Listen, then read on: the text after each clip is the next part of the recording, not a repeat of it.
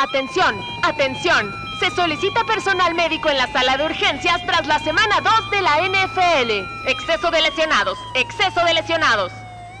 A ver, hay equipos No, que ya, pero o sea, ya. McCaffrey Ya, que ya no tenga- se acabó. No, no, Mis equipos de fantasy han muerto.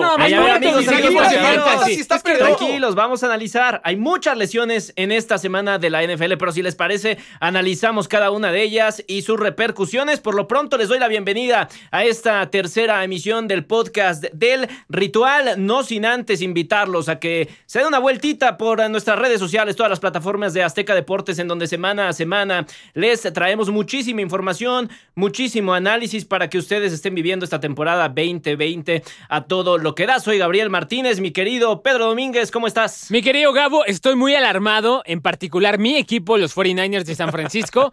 Podemos ir pensando en dar de baja este torneo y quizá enfocarnos en el 2021. Ahorita lo analizamos, Lalo Ruiz. No, yo no tengo tantas alarmas en el equipo al que yo prefiero. Simplemente estamos jugando muy feo. Pero eh, espero nadie se lesione y pare ya por fin, porque esto ya es un hospital. Pablo de Rubens, ¿cómo estás, hermano? Estoy bastante bien, Gabo. eh, muchas gracias. Yo hoy no Ah, voy a hablar de alarmas. La verdad es que hoy voy a hablar de cosas positivas. Vengo alegre, no tengo por qué estar de negativo.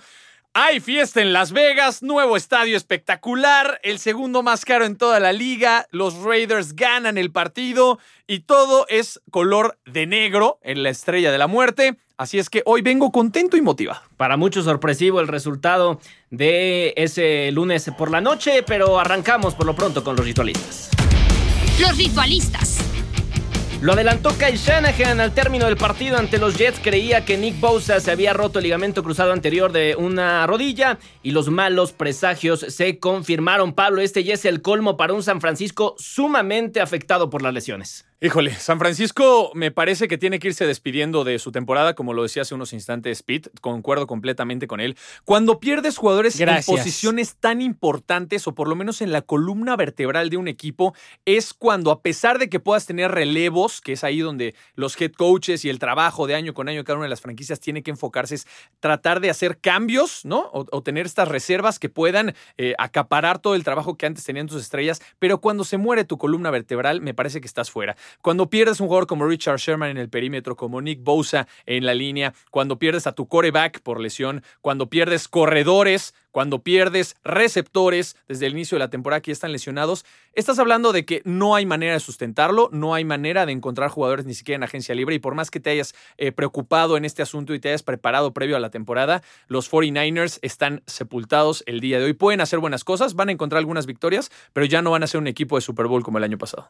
Totalmente de acuerdo, Lalo. ¿Qué tan devastados deberían estar eh, los aficionados de San Francisco por estas pérdidas? Y también preguntarte si la mayor de estas es la de Nick Bosa, que me parece evidente. De- Mira, el termómetro genial sería conocer a un aficionado de los 49ers y por eso giraré a mi derecha.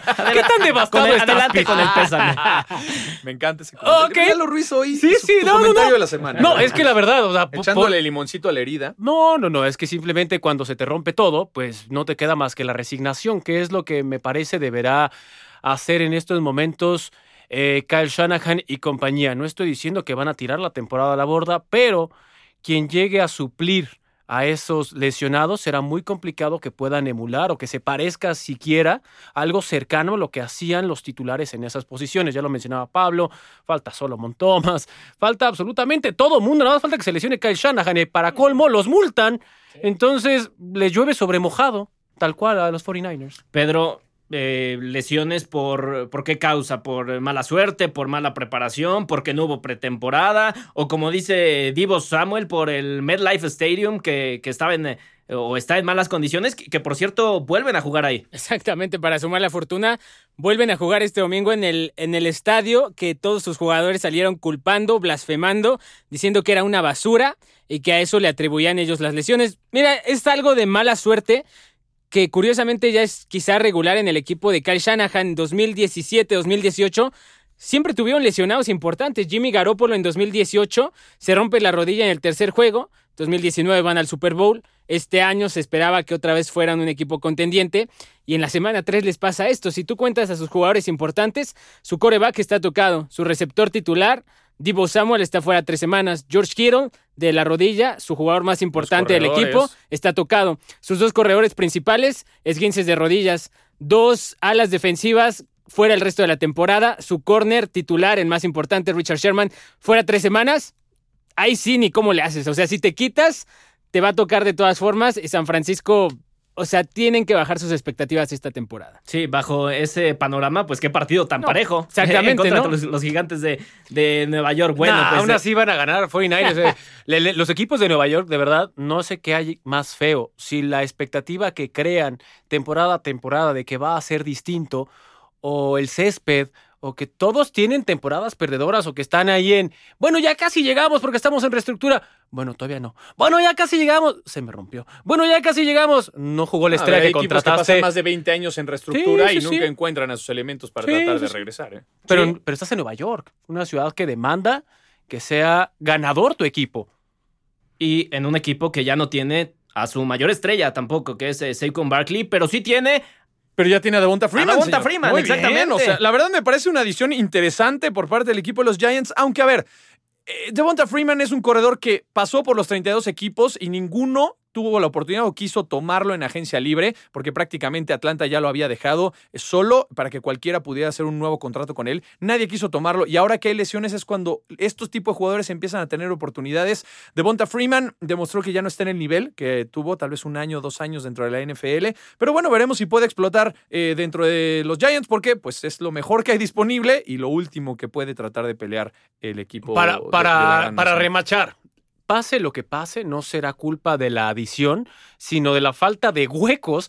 Si Saquon Barkley no podía, siendo un monstruo en el pico de, su carrera, Devonta Freeman con todo y que es muy bueno, no digo que no lo sea, ¿qué va a pasar si nadie le echa la mano? Pero él tiene que entender que tal vez es su última oportunidad de poder jugar en la NFL. Él va a es entender que, espero es, que es- tenga un gran es rendimiento. lana para su cuenta bancaria. No lo sé. Si me llega la oportunidad y me dice, oye, te voy a pagar unos milloncitos extras, vas a poder jugar, hacer lo que te gusta.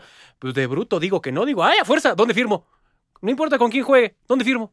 Y eso es lo que hizo al final. Sí, de acuerdo, pero también una cosa es lo que puede hacer Davonta Freeman en esta temporada que ya prácticamente está perdida para los gigantes de Nueva York, eh, pero ¿cómo le va a afectar?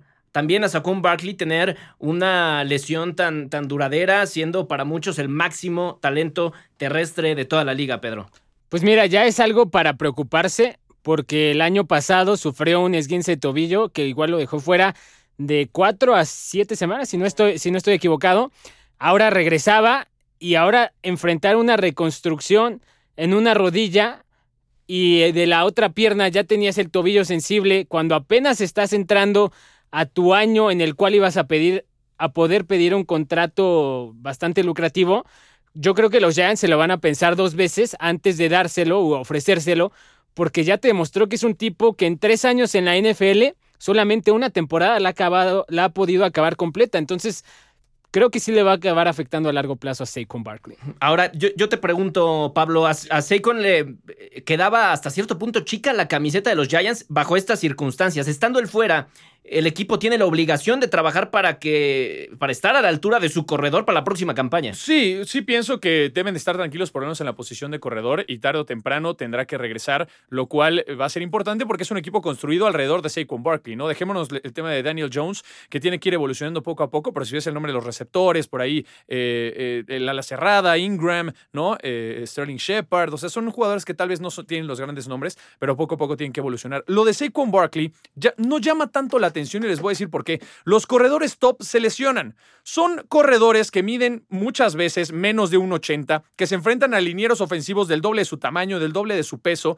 eh, linieros defensivos, y de, secundarios que terminan por lesionarlos. A ver, si le- les pongo ahorita la lista de los corredores top del año 2017, díganme cuál de estos sigue siendo, y esto fue hace tres años, sigue siendo corredor top. Le'Veon Bell, David Johnson, LeSean McCoy, Jordan Howard, Devonta Freeman, Melvin Gordon, DeMarcus Murray, Jay Ajayi. 2017. ¿Cuál sigue siendo top?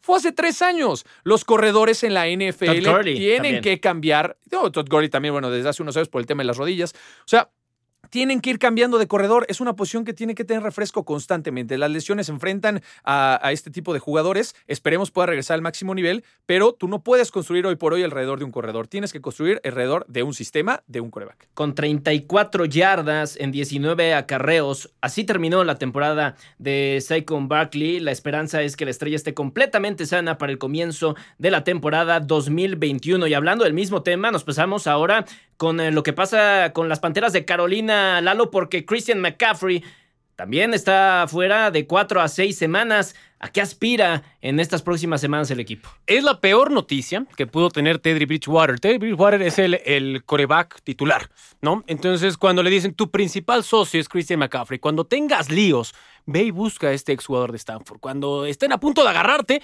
ve y busca a este tipo. Y de repente se lleva la noticia de que crees no va a estar a tu opción 1, ya sea por tierra o por aire, porque las yardas de scrimmage, que es la combinación entre aire o tierra para la gente que nos está sintonizando, que nos está escuchando, ¿qué es eso? Pues bueno, ya sea que reciba o que corra, es parte fundamental en la ofensiva. La buena noticia dentro de este panorama eh, medio nublado, por así decirlo, medio nublado, es que va a estar Gris fuera. negro. No, espérate, espérate. La, Christian McCaffrey es la ofensiva de, la, de Carolina, de las Panteras pero va a estar fuera cinco semanas. No es tampoco el acabose como, por ejemplo, si volteas a San Francisco y volteas a ver a Pedro Domínguez. Entonces, por eso te digo, pues es una mala noticia, claro que sí, nadie festeja una lesión, pero dentro de todo lo malo, pues no está tan grave. Entonces, ¿es una mala noticia para el equipo? Por supuesto que sí. Va a estar de vuelta también, y en corto plazo, Christian McCaffrey parece que comió chicles. Eso como nunca te has pasado en la calle que diga, ¿comiste ligas o qué te pasa? Así parece que fue lo mismo con Christian McCaffrey. Este tipo parece que nunca se rompe lamentablemente lo tocó en esta ocasión, pero va a estar de vuelta, así que no es una muy mala noticia, es una mala noticia a secas. Oh, y es que, eh, Pedro, también lo que pasa con McCaffrey es que juega demasiado tiempo. ¿No debería Carolina tener eh, una estrategia mucho más equilibrada, darle más balones a otros jugadores? Porque eh, realmente no es un jugador que tienda a lesionarse, pero todas las los, los ovoides van hacia él y obviamente en un momento te llegas a lesionar. Mira, lo que decía Pablo hace rato tiene toda la razón. En esta época no puedes construir tu ofensiva alrededor de un corredor porque precisamente ya está probado y comprobadísimo que no duran en la NFL. Un corredor tiene la vida más corta útil en cuanto a posiciones dentro de la NFL.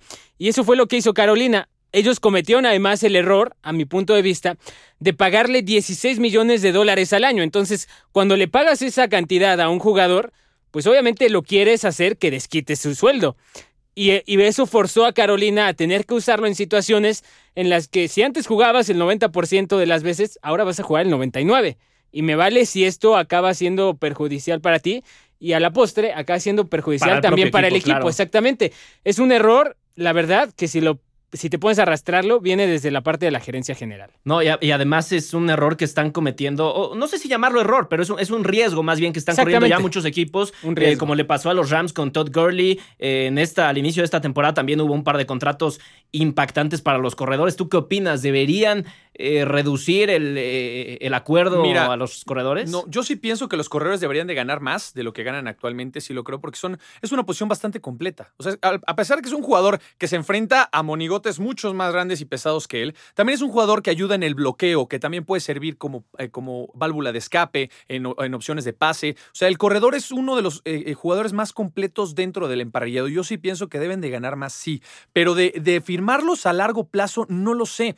Porque hoy por hoy lo hemos visto, ya puse los ejemplos, se pueden lesionar, eh, el porcentaje de lesión de los corredores es muy alto, al igual que en otras posiciones, pero me parece que en la posición de corredor es mucho más. Pero incluso si no se te lesiona, hemos visto ejemplos clarísimos que te voltean bandera, ¿no? Livion Bell con Steelers, Melvin eh, Gordon con el equipo de los Chargers. O sea, hemos visto incluso corredores que son franquicia en teoría y que van a largo plazo, que también se molestan con los equipos y deciden voltear bandera y ya no renovar. Entonces, me parece que es una estrategia errónea por parte de los equipos hoy por hoy tratar de pensar en a largo plazo en corredores. No, pero de esos dos, yo sí estoy de acuerdo con la postura que tuvieron los Por eso jugadores. da igual, Es tú una falta, a largo plazo, Es- ellos no cumplieron en largo plazo. es una falta Simple. de respeto. Da igual. Si te pones a analizar, tú como individuo valoras tu chamba, dices, a ver, ¿qué hago yo y cuánto merezco yo?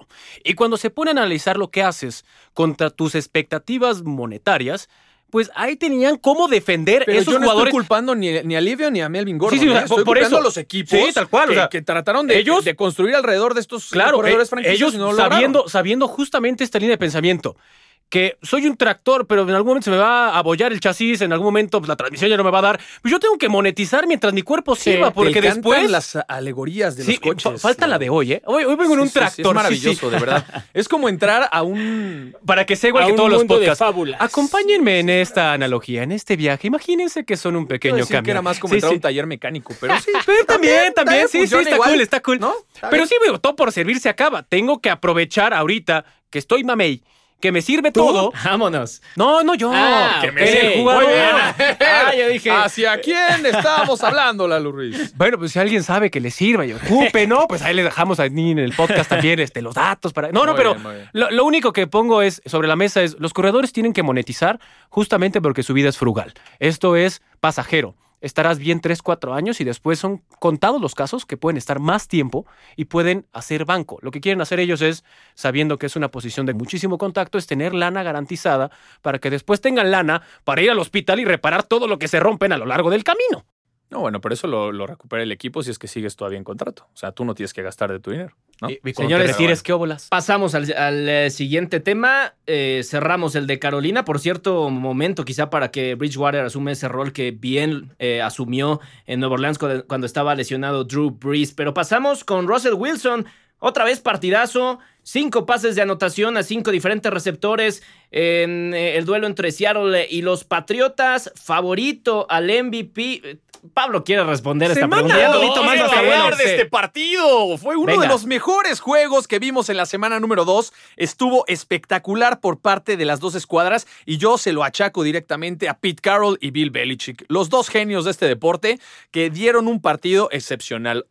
Por una parte, el tema de Russell Wilson, que bien lo mencionas, Gabo, y creo que ya lo hemos dicho en emisiones anteriores, está iniciando una temporada que es de MVP y me parece que el año pasado fue exactamente igual. ¿no? Igual, Lamar sí. Jackson gana, gana la competencia, pero muchas veces siento que incluso Russell Wilson está infravalorado. O sea, ya estamos como tan acostumbrados a su accionar, a sus números, a sus pases, que ya mucha gente ni siquiera lo toma en cuenta dentro de las pláticas. Russell Wilson, hoy por hoy, está en el top 5 de los mejores corebacks de la liga y ni siquiera es de los más jóvenes. Entonces, Y hay que te quedaste cortito, ¿eh? No, no, no. Y eso es uno, uno de los temas. Por el otro lado, rápidamente voy a mencionar el tema de los Patriotas también. Para todos esos que querían ver morir la franquicia de los Pats. Señores, Cam Newton está jugando muy bien, sorpresivamente. Estos Pats están jugando muy distinto a lo cual nos tenían acostumbrados con Tom Brady, pero sería una locura pensar que los Pats seguirían igual sin Tom Brady y que Tom Brady iba a jugar igual sin los Patriotas. Obviamente son épocas distintas, han cambiado su esquema de juego y su ofensiva, pero Cam Newton está demostrando que puede ser ese coreback que regrese a los Patriotas a playoffs cuando se pensaba que ya estaban desaparecidos. El único rival real que tienen los Patriotas se llama Bills de Buffalo. De ahí en fuera en esa división tienen el camino pavimentado, la neta. Ahora, lo único que yo extrañé en ese partido de la semana 2 fue al aficionado número 12. Imagínense ese mismo cierre de partido donde un touchdown definía todo. El equipo la tenía, Cam Newton inclusive corre, que esa es otra cosa, ¿eh? hay que hacer menos evidente que vas a correr porque todo el partido corrieron la misma condenada jugada que hicieron la defensa de Seattle. Ya sé Ya qué vas a hacer, dude, pues voy para acá. Pero bueno, el punto es, si estuviera la, la afición, el ambiente que hubiera estado en ese estadio, porque eran cinco puntos de diferencia, lo que obligaba a tener un cierre espectacular. Ahora, si analizamos rápidamente las estadísticas de Russell Wilson, porque al final los números son los que dictan y dan una tendencia. Si vemos los pases de Russell Wilson y los que son incompletos para él, ¿cuántos de esos incompletos realmente se los han tirado de las manos sus receptores o el ala cerrada? La primera intercepción de Greg Olsen fue culpa de Greg Olsen, se lo puso entre las manotas, se le fue. Entonces lleva una temporada cuasi perfecta. Y la segunda, esta estadística que también es extraordinaria, pases de más de 30 yardas, tiene un toque. Podríamos hacer un símil a fútbol si lo quieren ver así. Imagínense a su jugador favorito, ese que toca de forma excelsa entre, entre las defensivas. Eso podría ser Russell Wilson. Tiene un muñequeo y una potencia en brazo que lo vimos reflejado en el touchdown a DK Metcalf, que fue un arcazo, porque literal avienta una parábola perfecta donde DK Metcalf lo único que hace es hacer como de tamalero para que le caiga el balón ahí. Imagínense eso con la presión de seis tipos que te quieren caer encima, tener la ecuanimidad de decir, esto va suave Y ahí está. Russell Wilson es extraordinario el año que está teniendo y esperemos siga así para que se lleve un reconocimiento como jugador más valioso de la liga. O sea, piensa nada más, son nueve pases de touchdown, 11 pases incompletos en dos semanas. O sea, los números de Russell Sí. Wilson hoy por hoy, y y van dos semanas, creo que van en muy buen camino. Increíbles, eh, pero eh, Pedro, al, al lanzar cinco pases de anotación, va a sonar muy cliché lo que te voy a decir, pero cinco pases de anotación a cinco diferentes receptores no solo significa que eres un gran coreback, sino que haces mejores a todos los que te rodean. Mira, por alguna razón en Seattle, después de nueve años de tenerlo como coreback, se, se dieron cuenta que tenían a uno de los mejores cinco corebacks de toda la NFL y dijeron, oye, ¿y si lo dejamos lanzar el balón en vez, desde el primer cuarto, en vez de esperarnos hasta el último, cuando estamos perdiendo o cuando estamos empatados y necesitamos que él gane, y si lo dejamos lanzar desde el primer cuarto, en una de esas es bueno, como dicen toda la gente, tanto los coaches como jugadores como aficionados, y resultó que sí.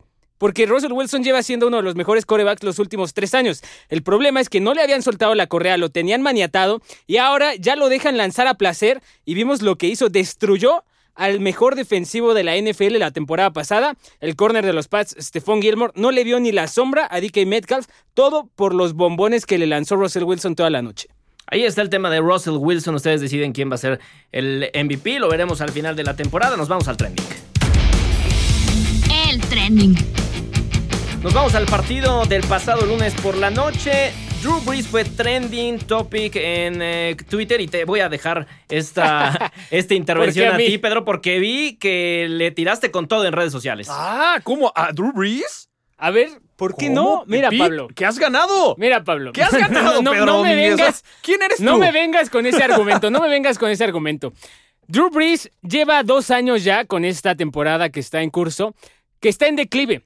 Se puede decir y no pasa absolutamente nada. Eso no le quita un grado ni, e- ni le resta su estatus de leyenda en la NFL, uno de los jugadores y de los corebacks más representativos en toda la historia de la liga. Sin embargo, no hay que ser un genio para darse cuenta que en las últimas dos temporadas su brazo ya no da. Si tú lo ves cuando intenta lanzar un pase de 15 o más yardas, ya no está ahí esa potencia de brazo. Incluso cuando tiene la bolsa de protección limpia, tiene el tiempo para ubicar a sus receptores, aún así sigue sin alcanzarle. Ayer quedó en evidencia porque no está Michael Thomas y entonces lo que nos tenía acostumbrados Breeze era que él podía sacar cualquier partido con su potencia de brazo. Ayer, que no está el mejor receptor de la NFL, que es Michael Thomas, Drew Brees, neta, perdieron por su culpa. Entiendo, yo en esta parte estoy de acuerdo con Pedro en, el- en la cual hay una curva de rendimiento y jugadores como Y Tom Brady, normal. como Drew Brees van, van para abajo, eso es normal, ¿no? Lo hemos visto. Y el Tom Brady, pues cómo corrieron, Lo- la neta la actuación de, de Tom Brady fue muy escasa y lo de Drew Brees también.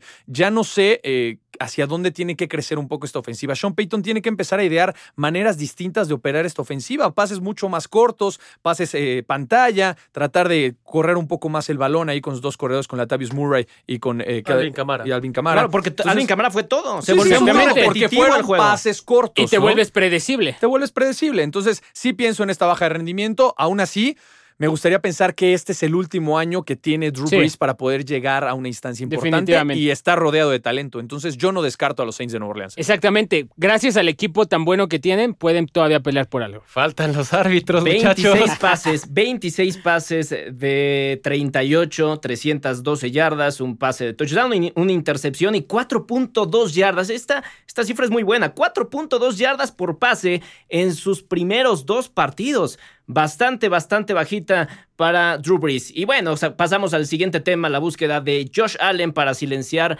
a todos los escépticos continúa en ascenso porque el mariscal de campo de los Buffalo Bills estableció un récord personal por segunda semana consecutiva, lanzando para 417 yardas y agregando cuatro touchdowns. Estas dos cifras fueron las máximas en su carrera y en tendencia tenemos las declaraciones de Sean McDermott que dice que tiene agua helada en las venas. ¿Realmente creen que us- ustedes que vaya a ser top 3 de la liga? Claro, mi Mira, querido lo Gabo. Que, lo que tienen que hacer, ya hicieron lo más difícil, que fue encontrar a un tipo con las cualidades que tiene Allen.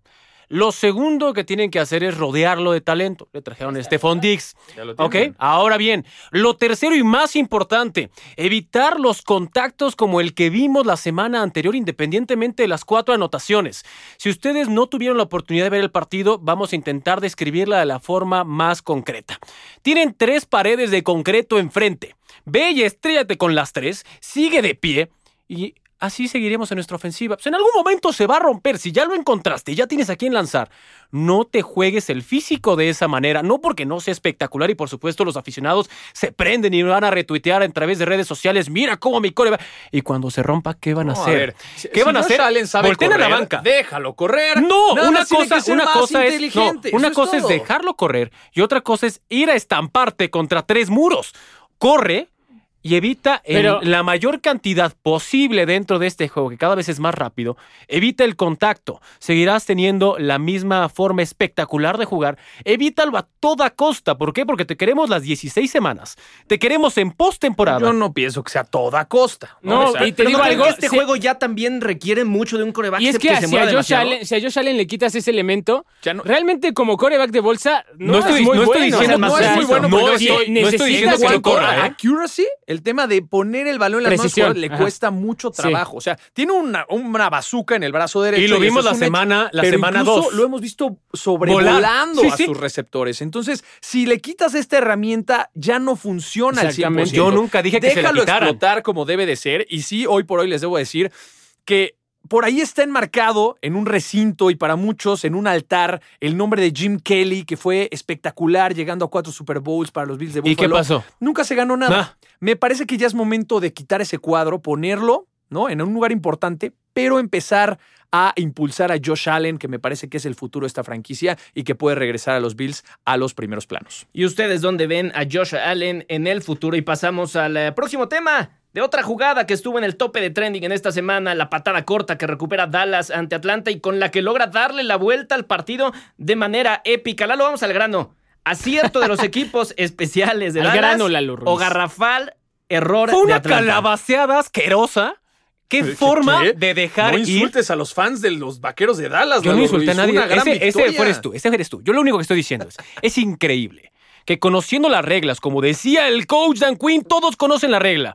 Ok, entonces, ¿por qué carambas? Todo el mundo se fue alejando porque pensaron, No la o, eso, o mínimo no la eso sabían. parecía es, tiene que cruzar 10 yardas para que la pueda agarrar. A ver, compadre, eso es para el otro. Para ti, evita que se te escape. Y así se te escapó, pero el partido, se te escapó una victoria por más de 20 puntos. Es increíble, es la segunda gran calabaza que se ha aventado Atlanta y la otra fue un Super Bowl. Entonces, ¿qué pasa?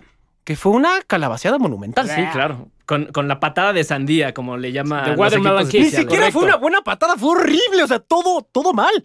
Menos No, para pero los ellos se pusieron la etiqueta de nuestra gran patada, nuestra gran jugada. No, pero y te digo hay que salía- algo, vender, hay que o sea, lo que dice Lalo tiene completamente la razón. Si tú eres, a ver, hay en la NFL hay equipo ofensivo, defensivo y equipos especiales. Los equipos especiales juegan. deben saber las reglas. Los jugadores de Atlanta Claro. debían saber que ellos no tenían que esperar 10 yardas para poder, tocar, el, balón. Ahora también pienso que en esas instancias del partido, el nerviosismo, el lo, lo toco y la dejo viva, o sea, este tipo de cosas. Pero también, rápidamente para terminar el tema, no, no creo que por una jugada Ah, debemos claro. de sepultar. Fue o sea, una gota. fue una gota más De de, un mar. todo lo que fueron recibiendo durante todo el partido. Olvídate tú de la patada. Poder llegar ahí, me parece que Atlanta dejó ir muchas Sí, oportunidades. sí. Lo malo es que parece que de una u otra forma, con patadas de sandía o patadas de guayaba, Atlanta se las arregla para perder partidos que tenía en la mano. Nos vamos a los ¿Por qué no le dicen frutero al señor si a mí me dicen que hago analogías de coches? Vamos, a los con el partidos frutero. de la semana. Partido imperdible. ¿Ok?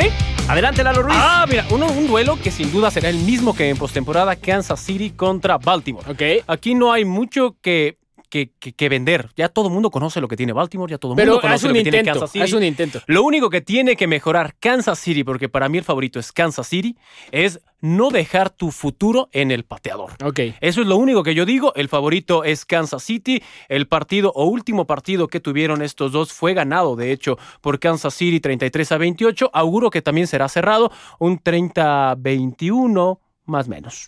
Lalito Ruiz me dejó libre el Dallas Seattle, que va a ser el partido más espectacular y más emocionante de toda la NFL. Si ustedes por alguna razón no lo hicieron, vean los highlights de tanto Seattle contra Nueva Inglaterra y Dallas contra Atlanta. Se van a dar que son dos muy buenas ofensivas, dos muy malas defensivas. Vamos a ver muchas yardas y muchos puntos. Yo les agradezco porque, señores, yo soy un romántico. Prefiero enaltecer el partido del domingo por la noche entre Green Bay Saints, dos grandes corebacks. A ver quién tiene que jubilarse primero. Soy un romántico, Pedro Domínguez, y me encanta ver estas leyendas dentro del emparrillado enfrentándose uno a uno, porque ¿qué creen? Ya no nos quedan tantos de estos partidos, hay que disfrutarlos. Dos grandes head coaches, esto va a estar muy, pero muy interesante. Partidazos, partidazos sin duda. ¿Y quién gana? No es parte de la sección La Ruiz, pero me voy con los Packers. Partidazos para la semana 3 de la NFL y yo les agradezco a todos ustedes por estar escuchándonos semana a semana en este podcast del ritual. Pedro Domínguez, Lalo Ruiz, Pablo de Rubens, muchas gracias a todos. Soy Gabriel Martínez, hasta la próxima. No te pierdas el próximo episodio del podcast del ritual.